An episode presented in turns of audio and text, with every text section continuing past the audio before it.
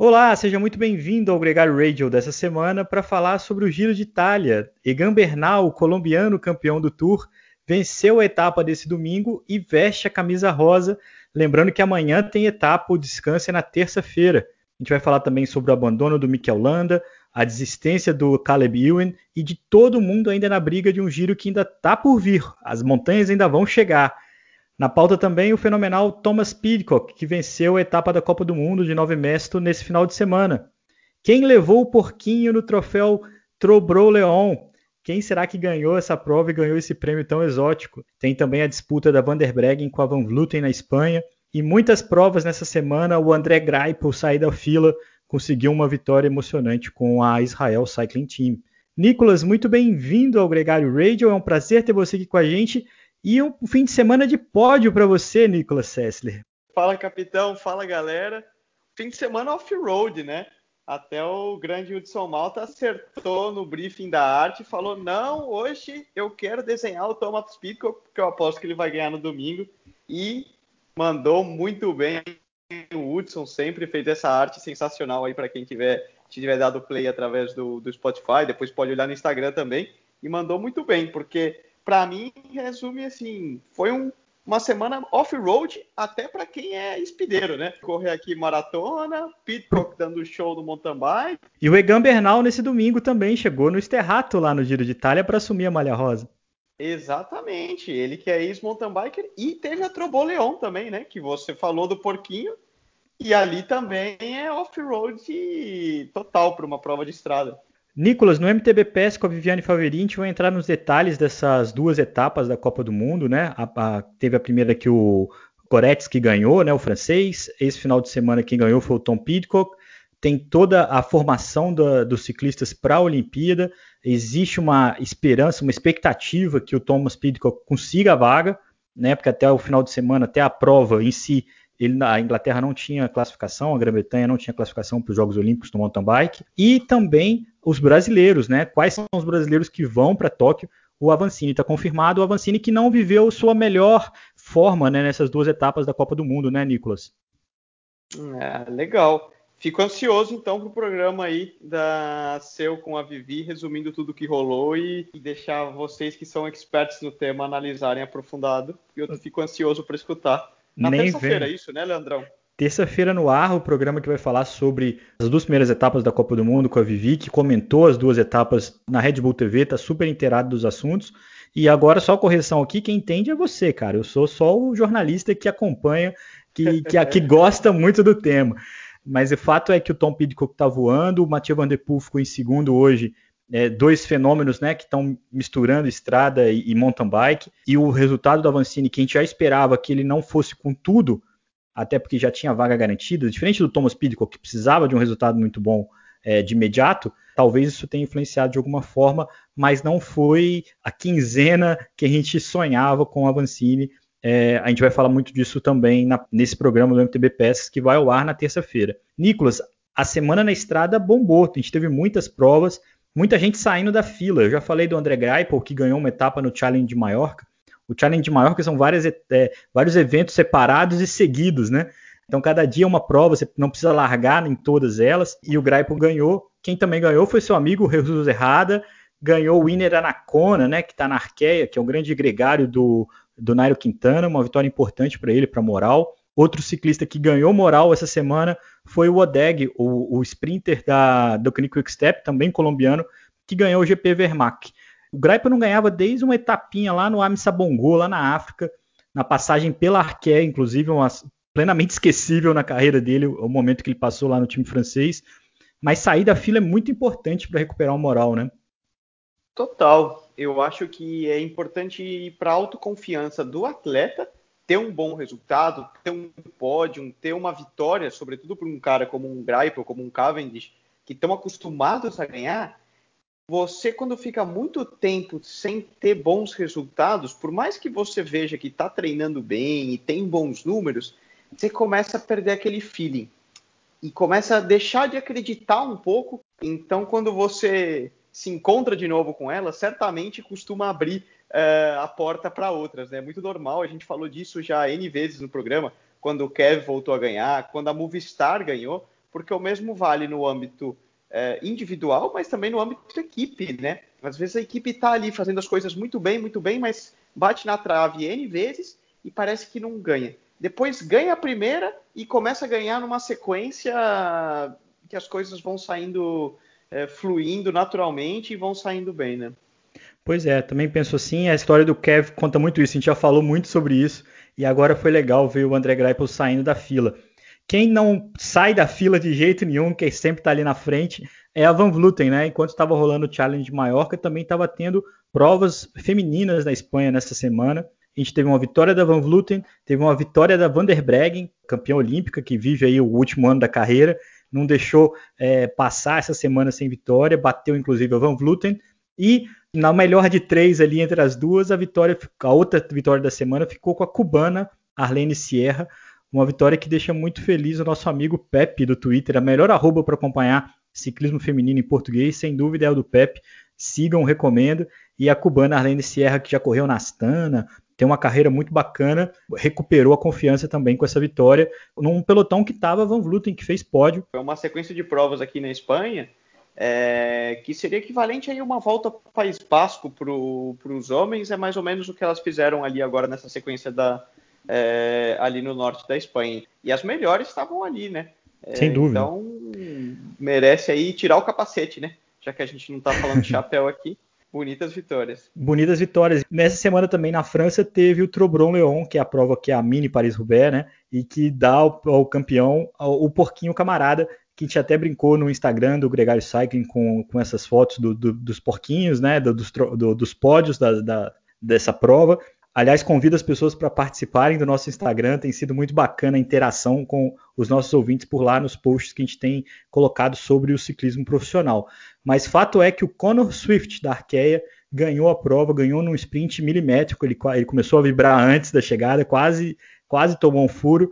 Não é o Conor Dunn, não é o Ben Swift, é outro britânico, o Conor Swift, que já foi campeão inglês em 2000, britânico em 2018, ganhou essa prova maior vitória na carreira dele até hoje.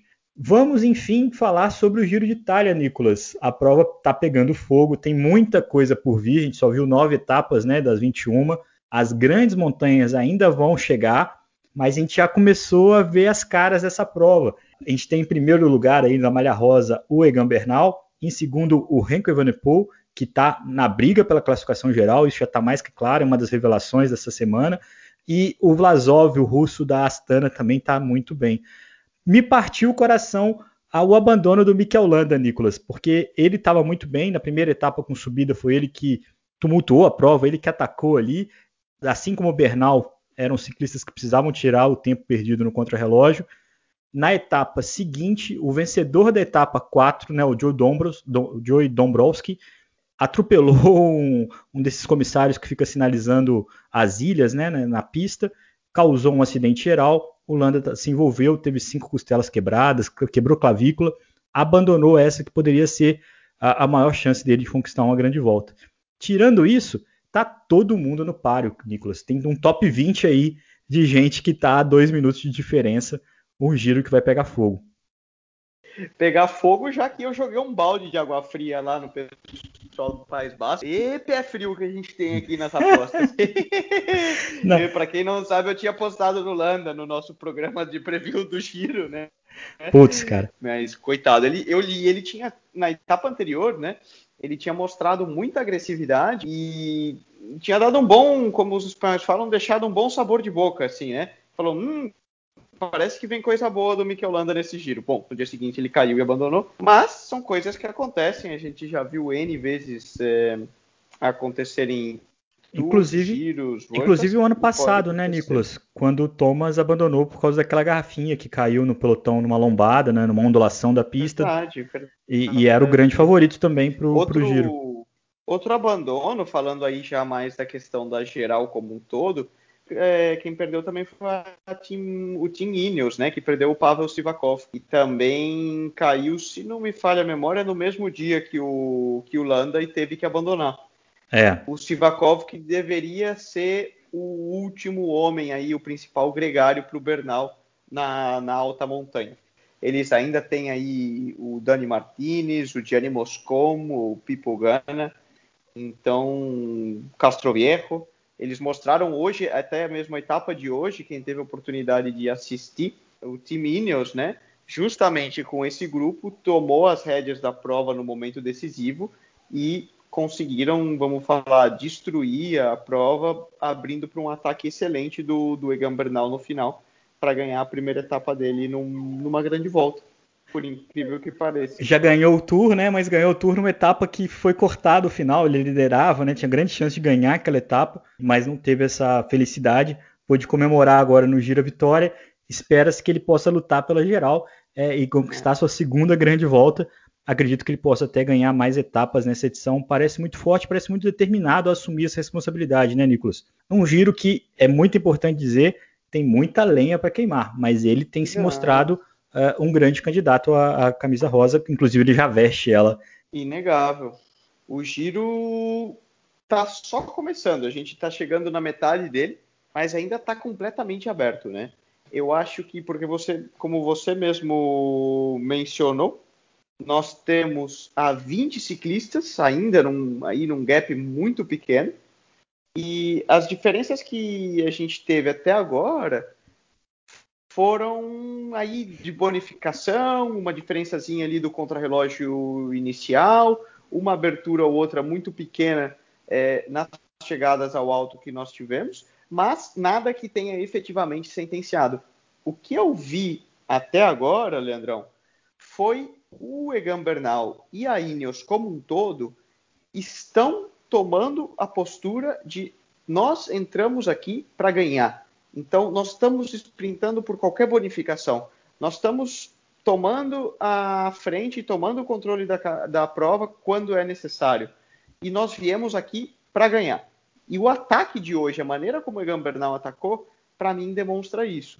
Quer dizer que ele claramente vai ganhar e está superior? Sim e não. Tem muita corrida para acontecer, tem muita montanha. Tem etapa, essa semana tem etapa quarta-feira, que é a etapa do, do Brunello de Montalcino, né? que é a etapa do, do Strada Bianchi, uma etapa off-road. Ali pode virar completamente a classificação geral, mas até agora, para mim, a Ineos e o Bernal estão se destacando e correndo como verdadeiros campeões. Lembrando, né, Nicolas, que o, que o Bernal correu a Estrada Bianchi de verdade esse ano para se preparar, fez terceiro, fez pódio, ficou atrás do Alaphilippe e do vencedor, do Mathieu Van Der Poel. Então entra também como um cara atento a essa etapa que é de, de fato muito decisiva.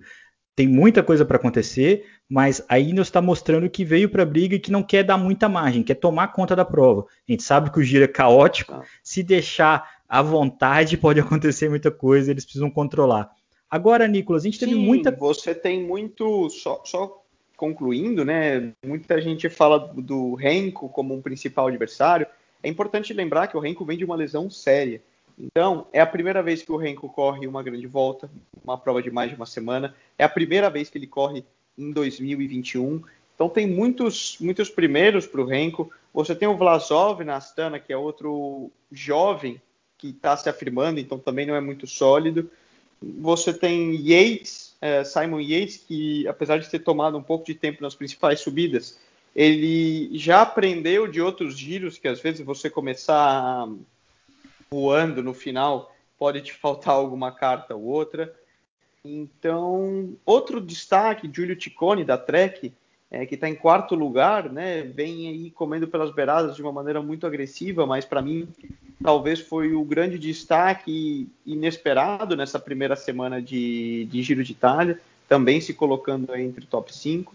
Então a gente vai curtir muita corrida e muito pega bom é, ainda até, até chegar em Milão. Foi engraçado que eu li uma coisa do Ticone que faz muito sentido. Ele entrou as primeiras etapas do giro como um atacante e terminou esse domingo como um contender, né? um candidato à classificação geral, que está em quarto e está na briga e está muito consistente. De fato, tem muita coisa para acontecer, mas quem está ali é candidato, todos eles estão ali na briga, inclusive quem está em 14, 15, Romain Bardet, Bulkman, pessoal que está menos de dois minutos, né?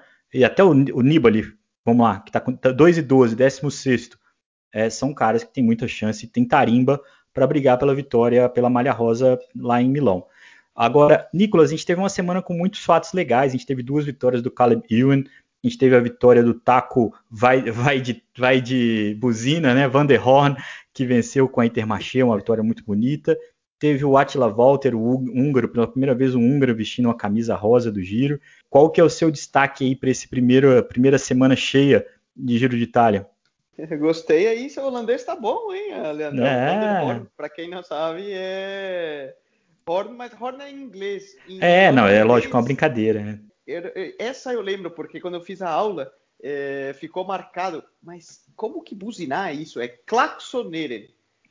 Porque klaxoneren é o claxon é, de fazer um, não sei, algum um, um som, e aí é outra, outra palavra. E eu errei, claro, na prova de holandês, quando eu fui fazer o exame. Mas, enfim, meu destaque, cara, para essa primeira semana, eu fiquei muito impressionado com a vitória do Bernal hoje nessa chegada, cara foi bonita de ver. Mostrou uma agressividade de quem realmente entra, vamos dizer, o patrão da prova ali, né? Eu entrei aqui como para dominar e foi legal. Foi sim. É, outros destaques, você mencionou Enes aí, que, que foram repletos de, de coisas interessantes. Deixa eu só fazer uma última ressalva aqui, porque o Dino Mader ganhou a sexta etapa com um trabalho primoroso do Matemo Horit, foi um dia seguinte do abandono do Landa, eles atacaram, pressionaram a fuga o tempo todo e o Dino Mader cruzou a linha de solitária. Uma vitória muito bonita e que ele ficou com muito medo. Ele brincou depois que ele estava traumatizado com aquela etapa que o, que o Primus Roglic passava ele na 10 metros da chegada. Ele brincou com isso, com o qual todo mundo brincou também, do medo do Roglic passar ele ali na linha de chegada. A vitória, a principal vitória da carreira dele é, do Dino Mader, um suíço que também é muito promissor. Muita gente promissora e muita gente veterana se afirmando, né? Um, contraponto muito grande nesse giro.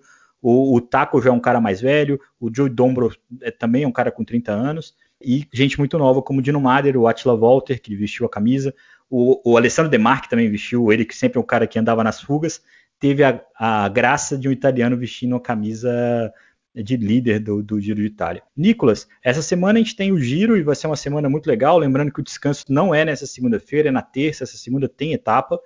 E tem também a volta na Andaluzia, que é uma prova que já ganhou o Valverde, já ganhou o Froome, o contador já fez pódio. E no start list tem o Miguel Angel Lopes, tem também o Mark Cavendish. E essa é uma prova, Nicolas, que me rende corneta eternamente, cara, porque teve uma vez que eu estava escrevendo sobre as participações do contador e o contador tinha ganhado em Portugal e não tinha ganhado na Andaluzia. A minha frase dava a entender que a Andaluzia ficava em Portugal. Pronto. Você pode ter certeza que vão lembrar disso essa semana durante a volta da Andaluzia, meus queridos amigos cornetas no Twitter. Quem vai ouvir isso aqui está lembrando disso perfeitamente. Cara, muito obrigado, muito obrigado a você que ouviu até o final aqui o Gregário Radio. A gente volta no próximo domingo para falar mais sobre o ciclismo de estrada para ouvir de mountain bike, escutem o MTB PES Inside dessa semana. Na terça-feira entra no ar um programa que vai falar sobre as duas primeiras etapas da Copa do Mundo e a participação dos brasileiros nos Jogos Olímpicos, o que tiver de informação para analisar e para notar para todo mundo que acompanha o ciclismo com a gente. Um grande abraço, Nicolas. Show de bola. Terça vou estar ligado no Spotify dando play. Pode deixar. Valeu e até semana que vem. Domingo estamos de volta na área.